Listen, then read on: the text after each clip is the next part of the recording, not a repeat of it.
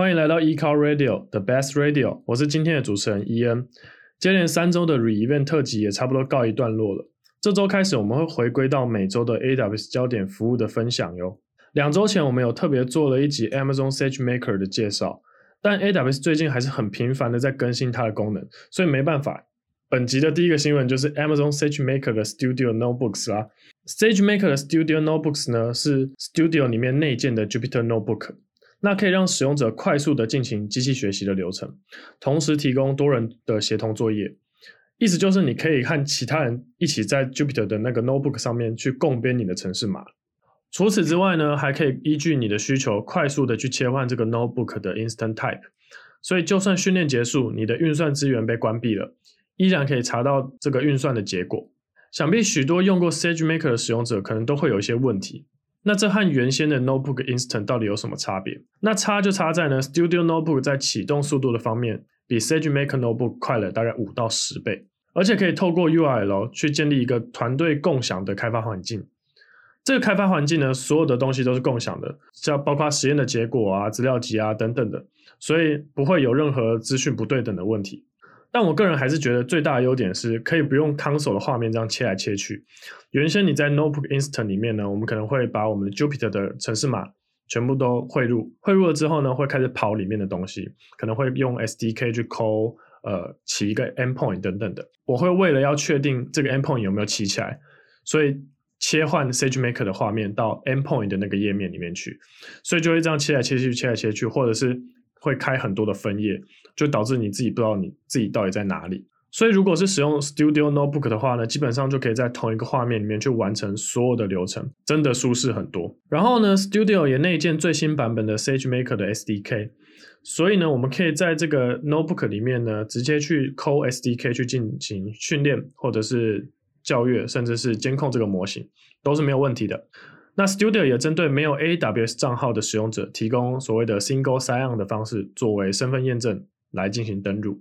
所以就可以透过我们刚刚讲到的那个 URL 去做一个登录这个开发环境的动作。所以开发团队呢，基本上是不需要透过 AWS 的平台，或者是不需要有 AWS 账号的。所以总结来说呢，Studio 就是提供使用者一个更加舒适的环境来去完成整个机器学习的流程。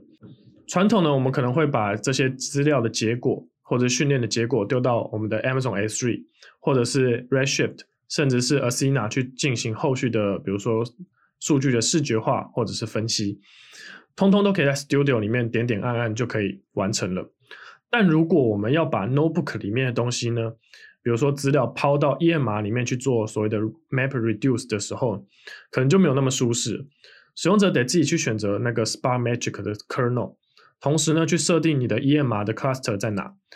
或者是有一些使用者会因为一些安全性的问题，会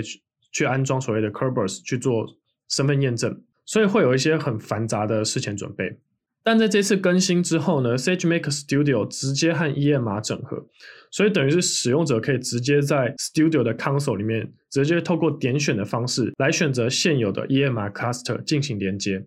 而且同时还支援用 Kerberos 进行身份验证，所以有够方便。那除了 SageMaker 之外呢，这周也有另外一项比较重要的更新，是我们比较少看到的 Blockchain 的服务。Amazon 的 Management Blockchain 呢，早在二零一九年发布的时候，其实就预告了它会支援两种区块链的框架，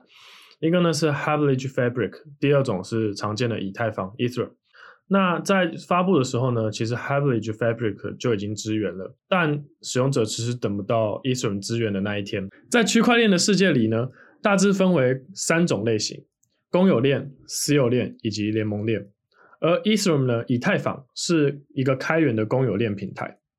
那在公有链上面呢，所有的节点呢都是透过共同的机制去守护着一个同一个账本。这个账本呢会记录着所有的 transaction，也就是交易。但对于企业来说，其实每笔的数据或者是交易记录，甚至是处理的效率啊，或者是资料的隐秘性，都是相当重要的。所以企业很难将这些交易都放在公有链上面。所以呢，企业会比较偏向是把这些东西存放在自己架设的区块链的网络当中。所以就像我们刚刚提到的 Hashbridge Fabric 这样一个企业区块链框架，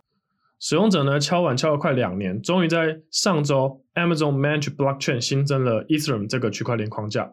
让使用者可以创建 Ethereum 的节点，并加入公共的区块链当中。所以其实我们可以在 Amazon 的区块链服务可以看到，呃，它针对两个不同面向的使用者去设计这个服务。如果你是企业想要走私有的区块链的话，你可以走 Hyperledger 的 Fabric 这样子的框框架。